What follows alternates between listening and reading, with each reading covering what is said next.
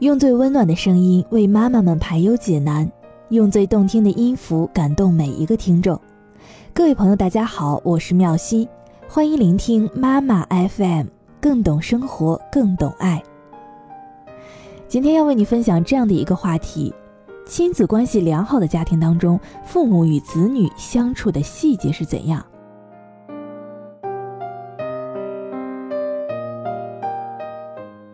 今天来说一个发生在我身边的事情，就在昨天，儿子刚满四岁的生日，吃饭之前看到了生日蛋糕，忍不住想要吃一块。孩子的妈妈和奶奶都是不同意的，只有爷爷宠着他，拿着刀先切了一块。没有想到爷爷的手抖，切坏了蛋糕上的饼干，儿子立刻大哭起来。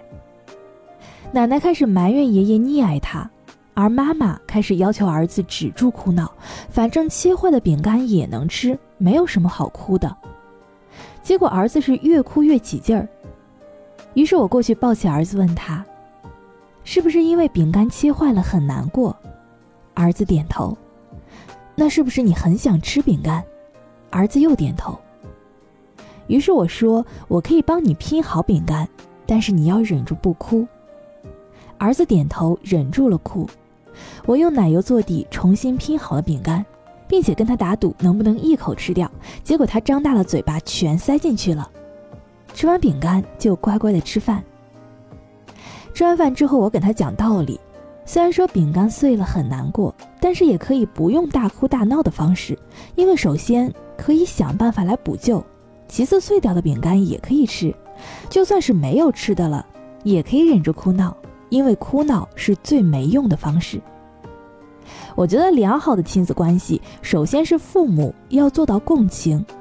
有一些事情在成年人看来是微不足道的，但是在孩子眼中却是十分重要的。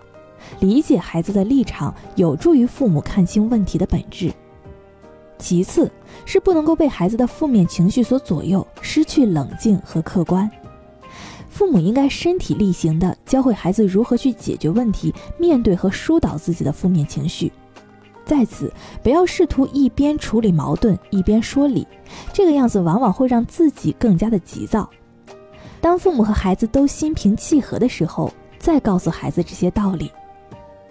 亲子关系当中最重要的是，父母要以成年人的心态和方式思考和处理问题，并且帮助孩子学会用成年人的思维和方式来面对人生。虽然说这个过程相当的漫长，并且挫折不断，但是孩子就是在这样反复磨练的过程当中获得成长，父母也是一样的。而另外有一位朋友分享了关于小朋友完美敏感期的知识，解释了为什么看到破碎的饼干会大哭。所以在这里要补充一下，一般说共情，不懂敏感期的人很难真正的做到共情。孩子对于完美的追求，在一段时间来看，大人感觉根本就是强迫症。然而这正是他内心发展的必要过程，他对于事物的认识才刚刚的开始。如果碎了，不光是物碎了，而是意识被否定了。这个时候，孩子就会非常的不安、沮丧，就会大哭，说一句大人可能会觉得不可思议的话。孩子并不明白，饼干碎了不影响它是饼干的这一事实，还能够吃的这一事实。他们只是会觉得饼干就应该是圆圆的，然后再吃掉。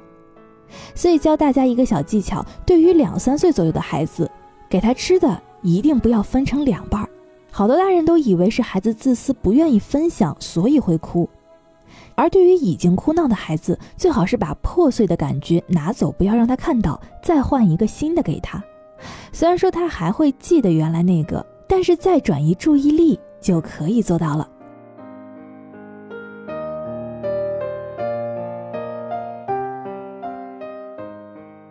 妈妈 FM，感谢您的收听。想要来收听更多精彩内容，欢迎在微信搜索公众账号“妈妈 FM”，同时也可以下载妈妈 FM 的 APP。今天就这样啦，